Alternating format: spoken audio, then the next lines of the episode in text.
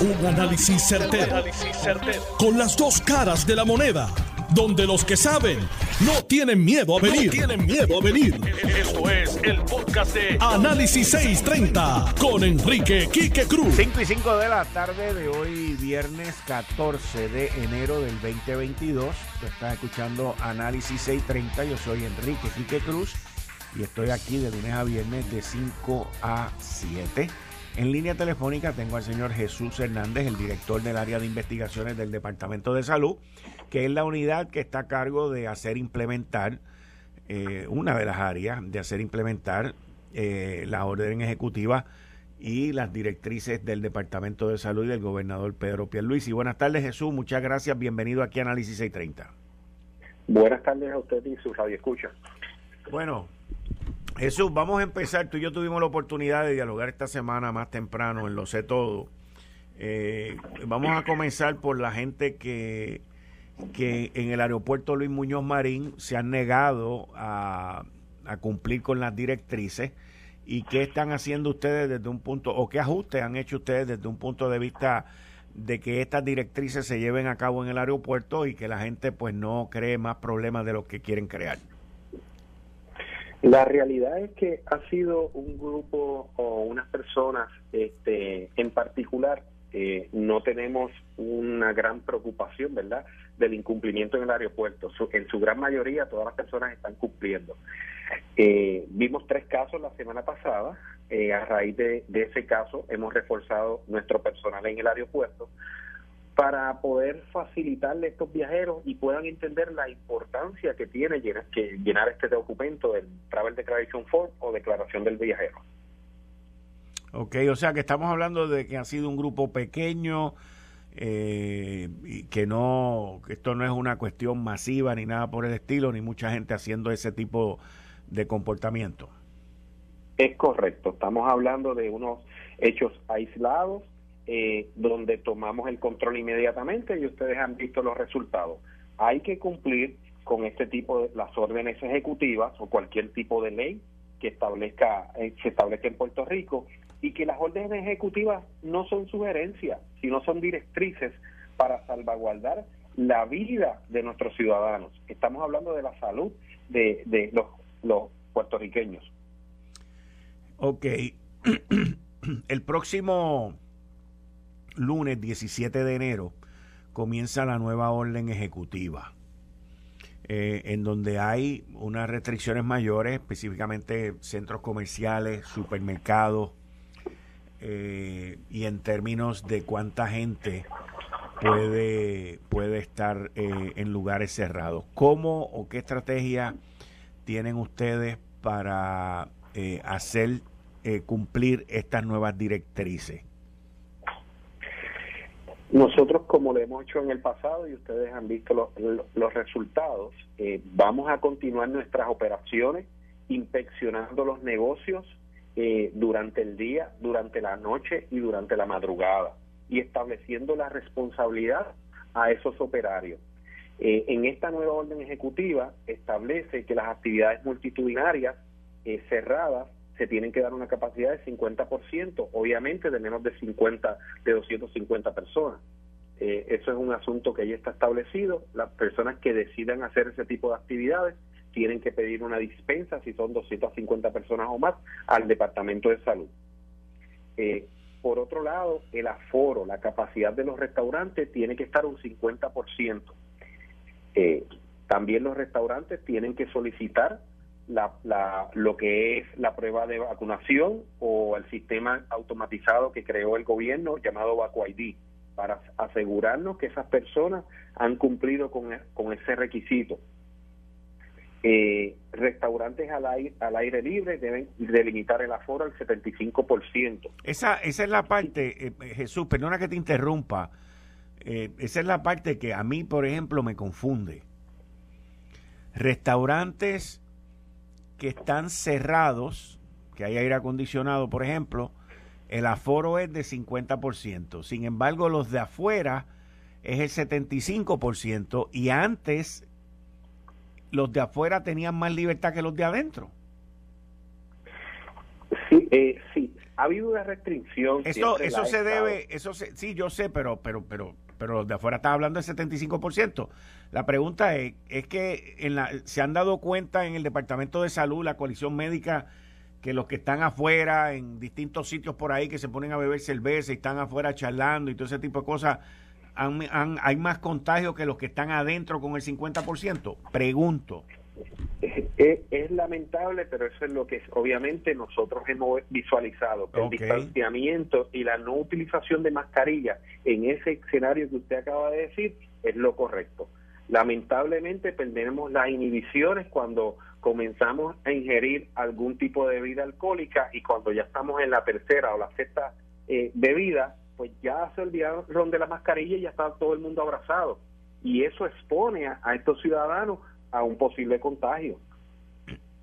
Ok, porque eso a mí como que me confundió. Honestamente te lo digo, me confundió. Yo decía, pero, pero ¿por qué a los de afuera los van a restringir más que a los de adentro? Lo único fue que después pensé y dije, bueno, parece que los de afuera janguean más tiempo, beben más, están más juntos y, y la cosa se pone más difícil entonces. Así que está bien, continúa son, son escenarios que usted tiene razón y es lo que nosotros eh, eh, visualizamos eh, tardes, a eso de las 5 o 6 de la tarde, podemos pasar por diferentes negocios y lo estamos viendo fuera de los negocios. Así que nuestro equipo de trabajo va a hacer un cumplimiento, ¿verdad? Para que esos, esos comerciantes y esos barras puedan entrar en el cumplimiento y que esos comensales sepan que nosotros vamos a estar interviniendo, no únicamente con el dueño de esa barra o el restaurante, con el comensal, porque el comensal también se expone a unas multas que ascienden a 100 dólares eh, por incidencia, por no utilizar la mascarilla.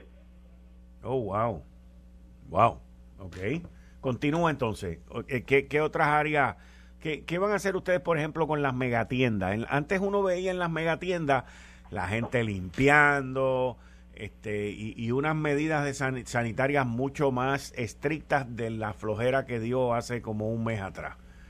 Este, y, los supermercados, ¿cómo es la cuestión de los supermercados? ¿Cuál es la el aforo con los supermercados? La modalidad en lo que son la, los, el aforo en, en los shopping centers eh, estamos hablando que la capacidad se baja a un 75%. Nosotros vamos a estar evaluando de que cumplan con ese porcentaje. ¿Cómo se evalúa esto? Con la autorización que le da Bombero. Bombero hace un estudio de cuánto es la capacidad de personas que puede ubicarse en pie cuadrado en ese en esa tienda o en ese mall en particular o en ese supermercado Basado en esa información es que nosotros delimitamos la capacidad de las personas. Si se exceden de la capacidad de lo que establece la orden ejecutiva, vamos a utilizar los mecanismos que establece la orden ejecutiva. Se pueden exponer a una multa de cinco, hasta 5 mil dólares eh, en el Departamento de Salud, una multa administrativa o alguna violación a, la ley 20, ¿verdad? De, de, lo que es la ley del Departamento de Seguridad Pública, donde establece penalidades, eh, valga la redundancia, penales. ¿Cómo, ¿Cómo se va a manejar? Y esto no, no creo que esté en la orden ejecutiva, pero ¿cómo se va a manejar, ya que las clases han sido pospuestas por dos semanas? ¿Cómo se va a manejar la, la, la capacidad y la participación o la presencia, por ejemplo, de niños en centros comerciales y colmados? Nosotros, eh, en términos de la presencia de niños en los centros comerciales, está establecido como, cual, como lo hemos hecho en el pasado. Estamos evaluándolo del punto de vista de, de pues, tienen acceso, ¿verdad?, a, entrar a ese lugar, siempre y cuando cumplan con las regulaciones y las medidas eh, medulares entiéndase el centro comercial, tiene que cumplir con el 75%, eh, lo que es el, el sanitizer o cualquier otra medida cautelar que el centro comercial entienda que la puede aplicar. Es bien importante eh, explicarle a la ciudadanía que los centros comerciales o cualquier industria o negocio puede establecer unas guías mucho más elevadas que las que emite el Departamento de Salud. Eso es una discreción que tiene cada patrono, ¿verdad? O cada organización que nosotros estamos a favor del mismo porque vamos a, vamos a combatir eh, en lo que es el virus. Así que pueden eh, encontrar que en diferentes lugares puedan tener unas medidas muy diferentes a las que tiene el Departamento de Salud todo en bienestar de los ciudadanos que visiten esos establecimientos. Ok. Y, o sea que ustedes, este, me imagino que efectivo este fin de semana, pero más, más, más grande o más insistentemente el próximo lunes, pues van a estar por toda la isla pendientes de todas estas cosas eh, que se estén llevando a cabo como se tienen que llevar en los distintos establecimientos que hemos mencionado. Sí, nosotros comenzamos, llevamos semanas trabajando con el asunto, pero es importante que entienda que la ciudadanía, desde hoy nosotros vamos a estar en, en la calle como lo hemos hecho en el pasado, durante turnos de por la mañana, por la tarde y de madrugada. Y soy bien enfático en la madrugada porque lamentablemente hay un pequeño grupo que todavía sigue con operaciones luego de la medianoche. A ese pequeño grupo saben que se exponen a situaciones penales, o sea, están ya notificados por órdenes ejecutivas, órdenes administrativas.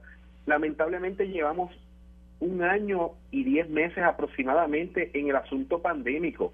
Ya el tiempo de orientaciones pasó. O sea, tenemos una situación de contagios elevadas que van aumentando y nosotros somos parte del, del Departamento de Salud para evitar que esos contagios eh, continúen. Así que hacemos un complemento con lo que es la vacunación, eh, que exhortamos a todo el mundo que vaya a vacunarse eh, y un complemento al sistema epidemiológico para todos unidos a la par poder minimizar y bajar los contagios. Así que nuestra oficina de investigación está muy al pendiente de estos tipos de negocios, negocios como chinchorros, barras, por ejemplo, en, eh, eh, en, en Calle, eh, en, la ruta del Chinchorreo, Naranjito, o sea, vamos a estar bien pendientes para que se cumplan todas las medidas salubristas. En nuestras manos se puso el cumplimiento y lo vamos a hacer, cumplir. Así que exhortamos a la ciudadanía que cumpla con los requisitos, que nos ayude en este proceso y que si tienen algún tipo de información referente al incumplimiento, se comuniquen con nosotros al 787-522-6300 o al correo electrónico investigaciones arroba salud 522-6300. Es correcto. En los últimos 10 días, vamos a decir, con la orden ejecutiva existente, en los últimos dos fines de semana, que eso te coge el fin de semana después de Reyes y el fin de semana de despedida de año eh, ¿cerraron ustedes establecimientos por violación a la orden ejecutiva? Sí, tan reciente como el pasado fin de semana. El, sábado, el sábado cerramos alrededor de ocho negocios. ¿Ocho? Ocho negocios en el área, en el área norte, entre Arecibo a San Juan. Cinco fueron en Arecibo, cuatro fueron en Cataño, pero como también digo una cosa de los que cerramos, ¿verdad? Por incumplimiento, también tengo que decir que pudimos observar en el área metro un cumplimiento eh, de los negocios cerrados ya a la medianoche. Lo que pasa, lo, que, lo que pasa es que el área metropolitana, fíjate, yo estoy recibiendo aquí información de pueblos como Vega Baja y otros pueblos, y tú me estás mencionando esa ruta del área norte. Lo que pasa es que el área metropolitana pues es más visual, es más vista, o sea, es más concurrida. Y, y, yo creo que la gente pues tiene un poquito, pero según lo que estoy leyendo, mientras más te separas del área metropolitana, después de Dorado por ir para abajo, pues como que empieza más la, la, incidencia a violar la orden. Sí, pero eh, según la evaluación que nosotros hemos tenido, ¿verdad? Eh, eh, y hemos evaluado, por ejemplo, en el área oeste, hemos visto un cumplimiento excepcional el, problema en el área de San Juan son las fiestas clandestinas, las discotecas clandestinas, y nosotros estamos muy al pendiente sobre ese tipo de actividades. Eh, en el pasado hemos entrado, por ejemplo, al, a residencial de Necio Canales, por dar de uno de los ejemplos, donde habían actividades eh, eh, que inapropiadas, ¿verdad? Violando la orden ejecutiva. Y hemos actuado, lo hemos llevado a los tribunales, las personas ya se han declarado culpables y los casos han cerrado. O sea que estamos bien proactivos, no únicamente en ciertos sectores, en todos los sectores de la, de la sociedad, porque nuestro norte es velar por la salud de, los, de los puertorriqueños. Cuando ustedes van en estas incursiones y en estos operativos, ¿ustedes lo hacen en coordinación con la policía estatal o la municipal del, del pueblo? Sí, en algunas ocasiones. eh, porque dependemos, obviamente, dónde nos movemos. Pero tengo que darle las gracias al comisionado de la policía y a su grupo de trabajo que siempre han estado ahí. En los momentos que lo hemos necesitado, ellos nos han dado el apoyo. Eh, todo depende de la intervención que hagamos. Si tenemos una, un lugar clandestino, que lo hemos tenido, donde tenemos 68 personas dentro del negocio, ellos nos dan un apoyo eh, incondicional. Eh, son asuntos que nos ha tocado, ¿verdad? Y, de igual manera en el municipio de San Juan, eh, al coronel García, que nos ha dado ese apoyo. O sea que todos los municipios, todas las eh, eh, policías municipales, policías estatales, nos han dado su apoyo incondicionalmente en esta lucha. Debo de entender, y esto soy yo suponiendo acá, te hago la pregunta. Debo de entender cuando tú me hablas de un número tan específico, con una especificidad de que hemos intervenido en un lugar donde habían 68 personas, debo de entender, y que ustedes entonces coordinan con la policía municipal o la estatal, debo entender que ustedes entonces trabajan eh, de manera encubierta en ocasiones. Sí, eh, nosotros recibimos información de ciudadanos preocupados eh, y nosotros pues tenemos un proceso donde validamos eh, este tipo de actividades y dependiendo de la cuantía de personas, pues solicitamos el apoyo, pero sí lo hacemos. Ok, excelente, excelente, qué bien. Y última pregunta, ahora que me acabas de mencionar que los ciudadanos, los, la, la ciudadanía está activa dándole información a ustedes. Le tengo que decir que sí. Qué bueno. La ciudadanía constantemente nos envía información de todas las esferas de todas las esferas, de patronos, eh, ciudadanos preocupados. O sea, eh, hoy mismo salimos a la calle con información de ciudadanos preocupados por, por ciertas actividades que se están dando, que nosotros vamos a impactar. Este, pero le agradecemos enormemente a esos ciudadanos preocupados, ¿verdad? Por otros seres humanos que a veces ni conocen y de llevar la información para nosotros poder ayudar a detener eh, este virus. Qué bien, qué bien. dame la información de nuevo. La información de contacto. El teléfono de nuestra oficina es el 787-522-6300. El correo electrónico es investigaciones arroba salud A los ciudadanos que tengan algún tipo de información durante o, tal vez horas de la noche o en la madrugada, que nos escriban porque usted nos puede pensar de que a lo mejor no estemos cerca de su y es al contrario, vamos a estar cerca de su área y podemos intervenir inmediatamente en este tipo de, asuntos, como lo hemos hecho en el pasado. Que nos escriban y que nos den la oportunidad de investigar, ¿verdad? Y adjudicar la responsabilidad de la información que se nos trae. Y por último, eh, ese número de teléfono es 787-522-3. Adiós. 787-522-6300. ¿Es un número de teléfono que está operando 24-7? No, este número, está, este número está operando desde 7 y media de la mañana alrededor de 5 de la tarde aproximadamente. Pero lo que es el correo electrónico está siendo evaluado 24 horas por personal de nuestra oficina. Ok. Eh, eh, repíteme el correo electrónico investigaciones arroba salud punto Muy bien. Muchas gracias, Jesús. Muchas gracias. Siempre las órdenes. Bien, ahí ustedes escucharon a Jesús Hernández, que es el que está a cargo de la unidad de investigaciones en el Departamento de Salud para que se se se, eh, se me fue la palabra, se cumplan, gracias, para que se cumplan las órdenes ejecutivas por las cuales nos tenemos que regir en esta sociedad de ley y orden que queremos eh, evitar más contagios del COVID-19.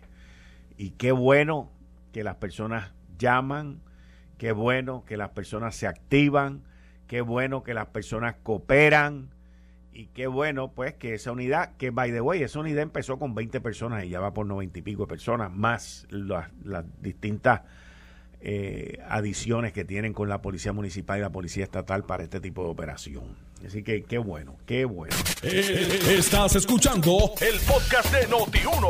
Análisis 630 con Enrique Quique Cruz. 5 y 31 de la tarde de hoy, viernes 14 de enero del 2022. Tú estás escuchando Análisis 630. Yo soy Enrique Quique Cruz y estoy aquí de lunes a viernes de 5 a 7. Me puedes seguir en mi canal de YouTube bajo Enrique Quique Cruz en YouTube y en Facebook y en Twitter Enrique Quique Cruz y en Instagram me puedes dar follow bajo Soy Quique Cruz.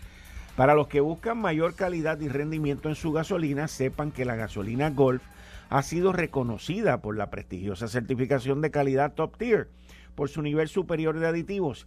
La gasolina Golf es clasificación Top Tier, tanto en la Premium Ultra Plus de 93 octanos como en la regular, lo que significa que tienen poderosos aditivos para mantener tu motor limpio y en óptimas condiciones. Prueba y compara, pero no pagues de más para mayor rendimiento y calidad, vaya bien, vaya la segura con las gasolinas top tier de Golf. Tanto la top tier premium de 93 octanos de Golf como la top tier regular. Y en línea telefónica tengo a Edward Sayas que nos va a hablar sobre Discover Puerto Rico y un programa para asistir a negocios en la industria turística en lo que tiene que ver con mercado digital. Buenas tardes, Eduard. Muchas gracias por estar con nosotros aquí en Análisis 630. Qué gusto oírte. Saludos, Quique. Y en primer lugar, muchas felicidades y feliz año. Nos hemos hablado desde el año pasado. Es un placer para mí estar nuevamente compartiendo contigo. Muchas gracias, Eduard. Cuéntanos, primero cuéntame de, de esta nueva eh, esta nueva gesta tuya en el área del, del, de Discover Puerto Rico, del DMO, y, qué es lo que tú estás haciendo ahí. Pues mira, eh, Quique, mira, es una, como tú sabes, estaba en otra organización eh, eh, aquí en Puerto Rico, que era de la Junta de Supervisión Fiscal. Eh, ahora estoy funcionando como, como portavoz de Discover Puerto Rico este, y también estoy a cargo de, la estrategia a nivel eh, local. Sabe que Discover Puerto Rico se dedica principalmente a mercadera a la isla, en mercado de, Estados Unidos e, e internacional. Eh, pero le hace falta, eh, los puertorriqueños necesitan saber qué hace Discover Puerto Rico y pues para eso estoy yo, ¿no? Para reunirnos con los municipios, con los pequeños y medianos comerciantes, con la gente de la, que componen esta industria, restaurantes, eh, atracciones. Eh, así que ahí estamos. Queremos que eh, Puerto Rico sepa lo que hace Discover Puerto Rico en beneficio de, la comunidad, de la gente. ayuda, o sea, que sepan que este sector turístico ayuda a multiplicar empleos y aporta grandemente a la economía del país. Y este y entonces ustedes este, anunciaron hoy un programa para asistir a negocios en la industria turística en lo que tiene que ver con digital. Sí, mira aquí que es bien interesante porque desde que llegó aquí a la, isla, cuando se creó eh, de Puerto Rico, siempre ha habido una colaboración muy estrecha con los municipios y con muchos comerciantes, ¿verdad? Pero ahora se refuerza, se refuerza con este nuevo programa que se llama La Idea, que son la, la, idea son las siglas de lo que llamamos el Iceland Digital Education Academy, que lo que estamos haciendo es mejorar ese perfil, esa imagen de los comercios que tienen que ver de alguna u otra forma con la industria de turismo. Este, estamos puliendo esa imagen para que sean bien en esas plataformas como tú la conoces muy bien, eh, Google, eh, eh, TripAdvisor y eh, ya todas esas plataformas donde uno entra a buscar información de un negocio, ya sea el restaurante, ya sea eh, el, bar, este, un chinchorro, eh, todo eso, los, salones spa, aquí cualifican todo. En fin, eh, y que vamos a impactar a cerca de 5 mil pequeños y medianos negocios. Y lo bonito de esto es que se hace en alianza de, de las universidades eh, Sagrado Corazón, la UPR y Nuke University. De aquí vamos a unos, unos gurúes que se van a reunir personas, cara a cara, personalmente con cada uno de estos negocios y lo vamos a capacitar para que sepan cómo pulir esa, esa, esa imagen y pues que, que, conozcan y eventualmente sean mucho mejores. Oye, Kike, tú sabes que esa es la cara de, del turismo de Puerto Rico, no solamente playa, sol y arena, Si no, los negocios, la gente viene y cena aquí, come allá, se da el palo acá. O sea, todo eso hay que, hay que mejorarlo. Y, y ustedes, o sea, eh, esto estamos hablando de aproximadamente 2 millones de dólares, ¿verdad? Son 2 millones de dólares que provienen de los fondos ARPA, este, que son fondos federales y, y de hecho son destinados puntualmente para el desarrollo económico del país. Y, este, y esto es una forma de impulsar la venta de esos pequeños y medianos negocios, porque, oye, en la medida que mejor imagen, en la medida que, se, se vea mejor en las redes sociales, este, nos pasa a ti a mí, cuando nosotros buscamos un negocio y la página se ve bien, este ser bueno, ¿verdad? Y, y estas fotos de calidad, este, y eso es parte de lo que vamos a hacer. Eh, la segunda fase de, este, de esta iniciativa es eh, tiene que ver con imagen, con fotos, tomarle fotos. Tú sabes que uno a veces entra a estos negocios y por eso es excelente, pero a lo mejor no escogen las mejores fotos y tú dices, pues mira, para allá no voy, no, no me inspira mucha confianza. Eso es lo que vamos a hacer aquí en la segunda fase.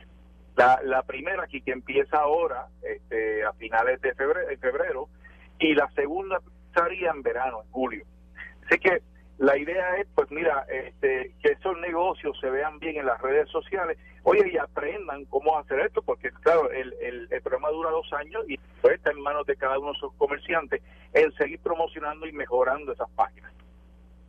Está interesante esto, porque ahora, digo, y como tú dices, no importa el tamaño de tu negocio, o sea, puede ser un chinchorrito, puede ser un chinchorro, puede ser un sitio de vender alcapurria en una esquina allí, pero si tú tienes las imágenes en digital y, y tienes un, una buena página para que la gente lo mire, pues puedes lograr la, la atracción y que la gente llegue allí. Que, claro, y lo, lo, mejor de todo, que, que esto es completamente gratis, no se paga un centavo, esto es un servicio que le estamos dando a esos comerciantes. Y este te digo, al final del día, lo que va a hacer esto es atraer más visitantes a tu negocio. Okay, y eso es lo que y ustedes, y ustedes mencionan que esto es un programa de dos años que van a estar recorriendo la isla completa, los distintos municipios, que es gratis. Pero ¿cómo, cómo la gente eh, llega donde ustedes? O sea, ¿hay que matricularse o, o hay, que, pues mira, hay que hay algunos requisitos? Actualmente, actualmente nosotros tenemos en nuestra página eh, web eh, ya hay unos comercios que están registrados, eso eh, son eh, cualifican para ellos, pero si no estás ahí, puedes entrar a la página laidea.com y también te puedes registrar, mira, me interesa esto porque está chévere, o puedes llamar a las oficinas de, acá de, de Discovery Puerto Rico. De hecho, comenzamos, ahora vamos por área, comenzamos en el área oeste, eh, ahora en febrero, oeste. Así que este, vamos a estar atacando todos los municipios. La, la idea es poder, mira, te digo, cinco mil negocio, eso es un montón, Quique. Este, y, mira, y, y lo, puede entrar a la página web de, de, nosotros, hay una, como te digo, se llama laidea.com y ahí se pueden registrar y, y un, uno de esos gurúes va a estar visitando individualmente uno a uno, porque no es como a veces también tenemos unos programas que tú van, van unos cuantos y se le dan unos talleres de capacitación y demás, pero aquí no, aquí se va a atender uno a uno y se le va a explicar cómo hacerlo el avance de, de la, del asunto digital. Y tú sabes mucho de eso porque tú estás en las redes sociales. Sí, sí. Así que viene muchísimo. O sea, eso, tú sabes cuán importante es esto para los pequeños y medianos comercios. Hmm. Importantísimo en esta era digital que estamos viviendo ahora. Pero eh, eh, es una cosa eh, inverosímil hasta cierto punto. Pero el teléfono pues se ha convertido en, en, en nuestro mapa, en, en nuestro correo, en nuestra cartera. O sea, es todo, todo está ahí en el teléfono. Y para ah, y, y, tú vienes y le preguntas, le pregunta el teléfono, mira, este, un sitio cerca para comer. Exactamente. Y te ponen eh, lugares near you, tú sabes, y aparecen ahí de, de todos los restaurantes. Oye, y, y los que van a traer más eh, eh, visitantes son aquellos que, que estén en la mejor página, porque así uno se enamora por, por los ojos. Este, y si hay una página bien montada, con unas fotos espectaculares, eh, con información organizada, con una imagen bien fluida, ahí es que vamos a ir. Y tú sabes que eso funciona así. Sí, no, definitivamente, definitivamente. Este, de nuevo, la idea.com, este, pueden entrar ahí y, y, van a ver que, que los lo vamos a ir a visitar. Excelente, Eduard. Muchas gracias. Buen fin de semana. Como siempre, Kike, gracias a mí por el espacio y cualquier persona que te llame por allá interesada esto, me deja saber y lo vamos a ayudar. Bien, muchas gracias. Gracias. Laidea.com.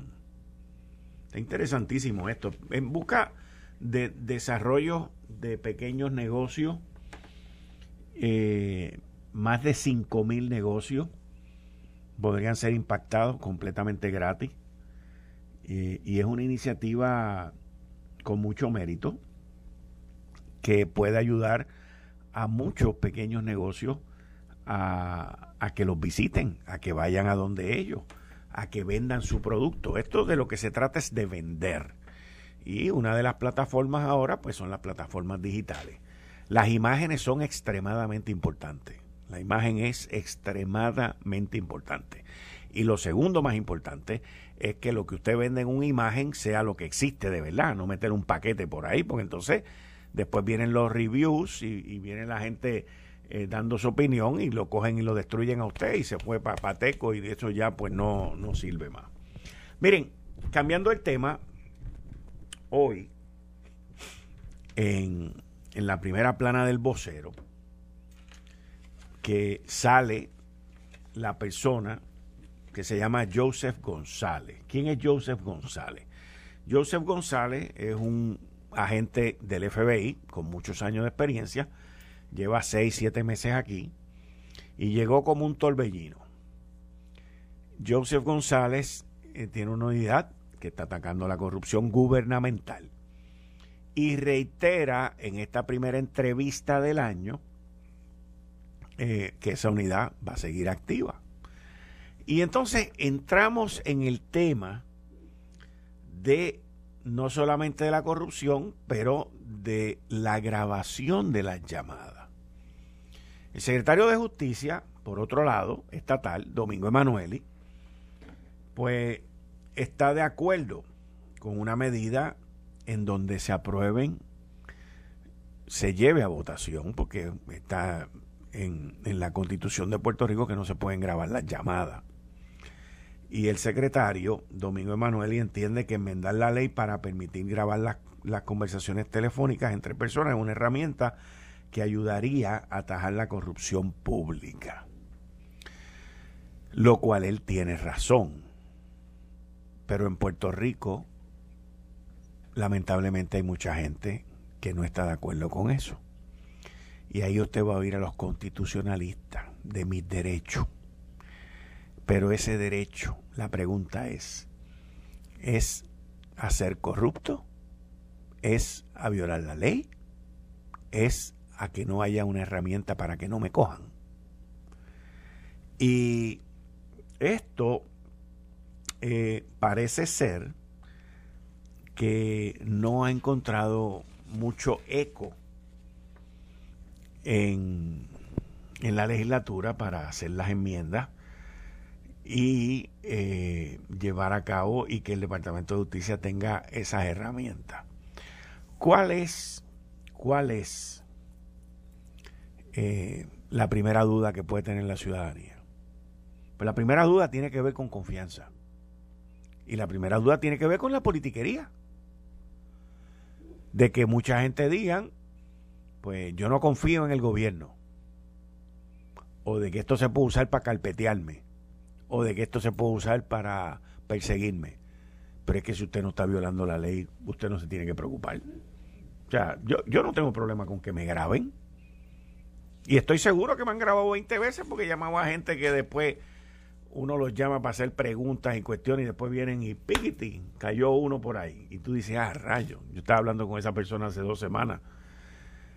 Y eso, ¿tengo yo algún, no tengo ningún miedo? ¿Me quieren grabar? ¿Me pueden grabar? ¿Cuál es el problema? ¿Cuál es la preocupación? ¿Cuál es la disyuntiva con que te graben? O sea, son situaciones que uno de verdad se tiene que sentar y tomar las medidas.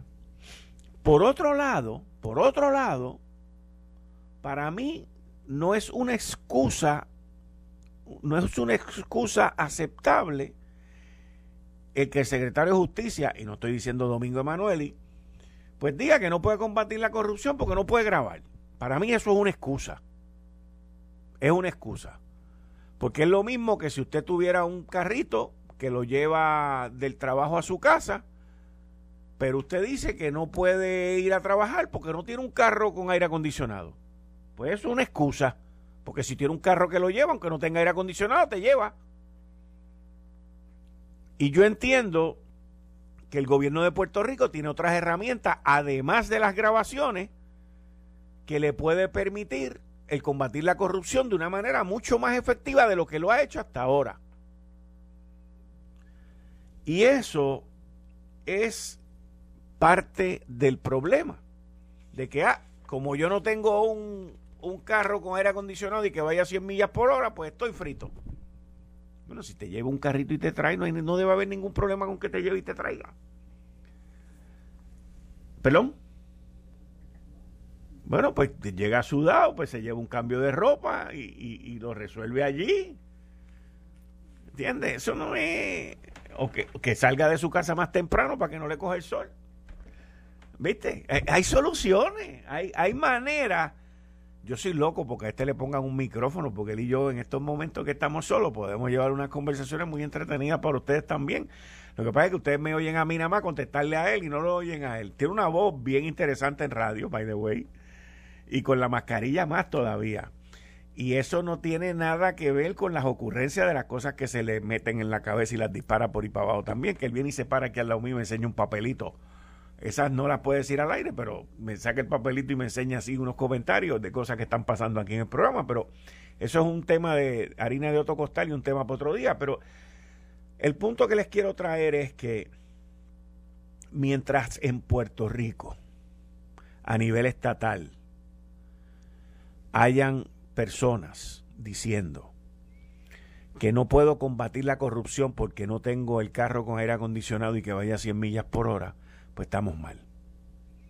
Porque aquí hay otras herramientas, aquí hay otras maneras. Aquí existe el cómo combatir la corrupción. Los federales combaten la corrupción. Mire, mire, mire esto, qué interesante. Los federales combaten la corrupción después que los actos se han llevado a cabo.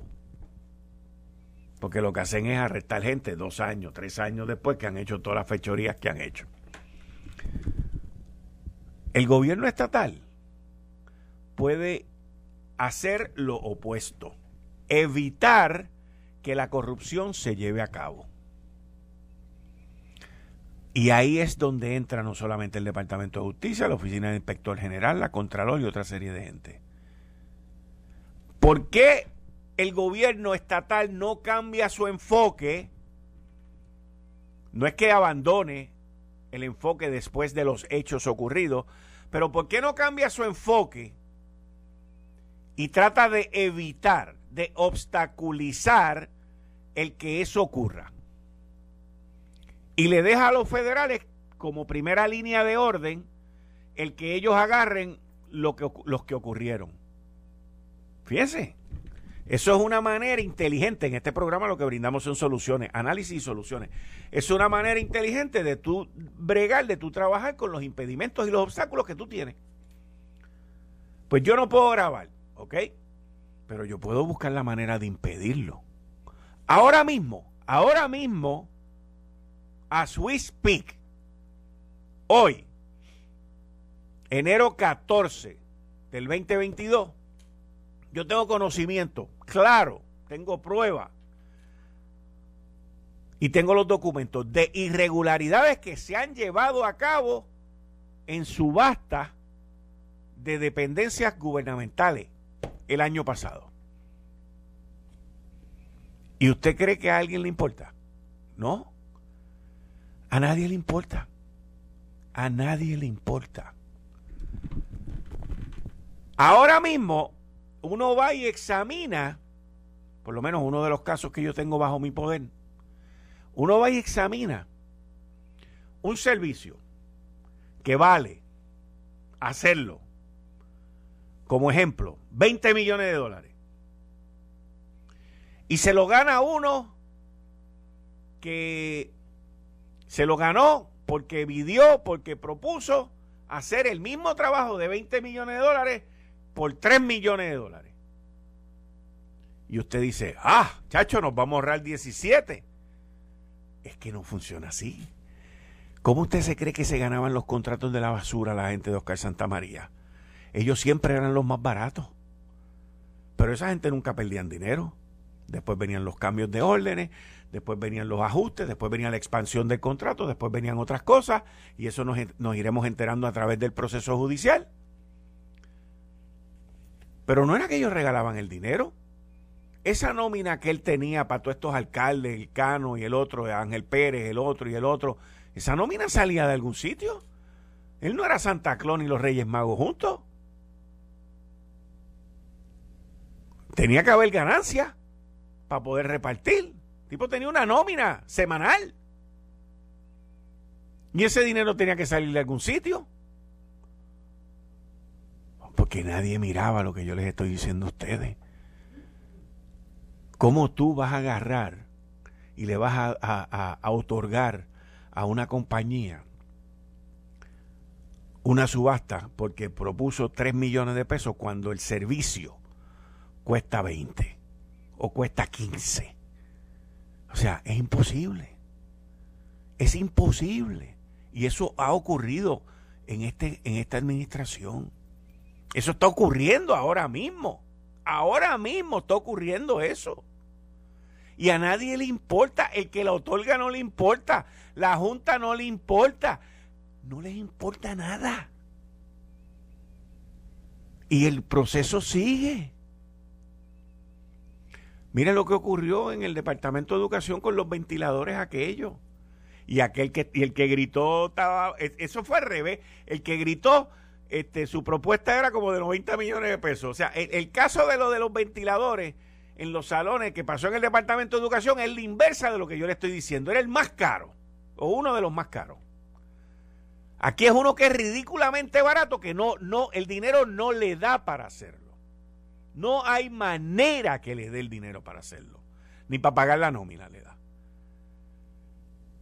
Pero el contrato tiene unas estipulaciones que en el camino del contrato se ponga a hacer cambio. Pues ya usted sabe lo que va a pasar. Entonces tenemos que esperar a que los federales investigan, que by the way están investigando esto que yo les estoy diciendo. Usted, entonces tenemos que esperar a que los federales investiguen, eso se va a tomar como dos años para que entonces explote el bollete aquí en un año de elecciones. Se lleven a dos o tres arrestados, como ha ocurrido antes. Y entonces todo el mundo empiece, ay Dios mío, sin contar los bolletes que se forman en el camino. De eso es que estamos hablando hoy, viernes 14 de enero del 2022 a las 5 y 54 de la tarde, mi querida amiga, amigo. Esto no se trata de grabar conversaciones. Esto se trata de que cada miembro de junta cumpla con su función fiduciaria, cumpla con la honestidad, pero sobre todo que cumpla con que si es parte o está viendo algo que está mal, no sea parte, no le vote a favor porque aquellos que le votaron a favor a lo que yo le estoy diciendo a ustedes, al ejemplo, al ejemplo que les estoy dando ahora, se convierten en parte y después se convertirán en cooperadores o cooperadoras. De eso es que estamos hablando. De eso es que estamos hablando. Y de este caso que yo les he dado a ustedes como ejemplo ahora, no tengo duda. No tengo duda porque tengo los documentos frente a mí. Me he leído los documentos, he visto los documentos, vi las decisiones y vi el análisis que hizo una entidad privada diciendo que es imposible que el trabajo se pueda hacer con el ejemplo que le di por 3 millones de dólares cuando cuesta 20 millones. Como ejemplo, porque no voy a dar las cifras exactas, las cuales las sé también. Pero ese es el problema. Esto no tiene nada que ver con grabación. Es más, las grabaciones están. Las grabaciones de la Junta están los que le votaron a favor, a los que invitaron y a los que no invitaron a la reunión para aprobar eso. Eso está. Eso los federales la tienen, mira, ahí. Por eso es que Joseph González sale hoy en la primera plana del periódico El Nuevo Día y dice lo que dice sobre la corrupción en esta isla y sobre el número de corruptos que hay. La gente se cree que son invisibles. Esto es impresionante. La gente se cree que son invisibles. La gente que hace estas cosas, estas barbaridades, de aprobar una subasta por 3 millones cuando el trabajo vale 20, se creen que lo están, se están comiendo, olvídate, son los cheches de la película. Se juran que la tienen da. Y en este caso que yo le estoy diciendo a ustedes, después va a pasar algo y va a venir el ente privado y va a decir, ah, yo levanto las manos porque fue que... Eh, eh, eh, entonces, esto es un party for all. Un party for all. Pero marquen este análisis, marquen este ejemplo, marquen este día, 14 de enero del 2022, marquen la hora cuando empecé a hablar de esto, que fue a las 5 y 54, porque será de aquí a un año, será de aquí a dos años o será de aquí a dos semanas, pero ustedes van a escuchar más de esto. Porque no tengo duda de esto. Como no he tenido duda de las otras que les he Esto fue el, podcast de Notiuno. Análisis 630 con Enrique Quique Cruz. Dale play a tu podcast favorito a través de Apple Podcasts, Spotify, Google Podcasts, Stitcher y notiuno.com.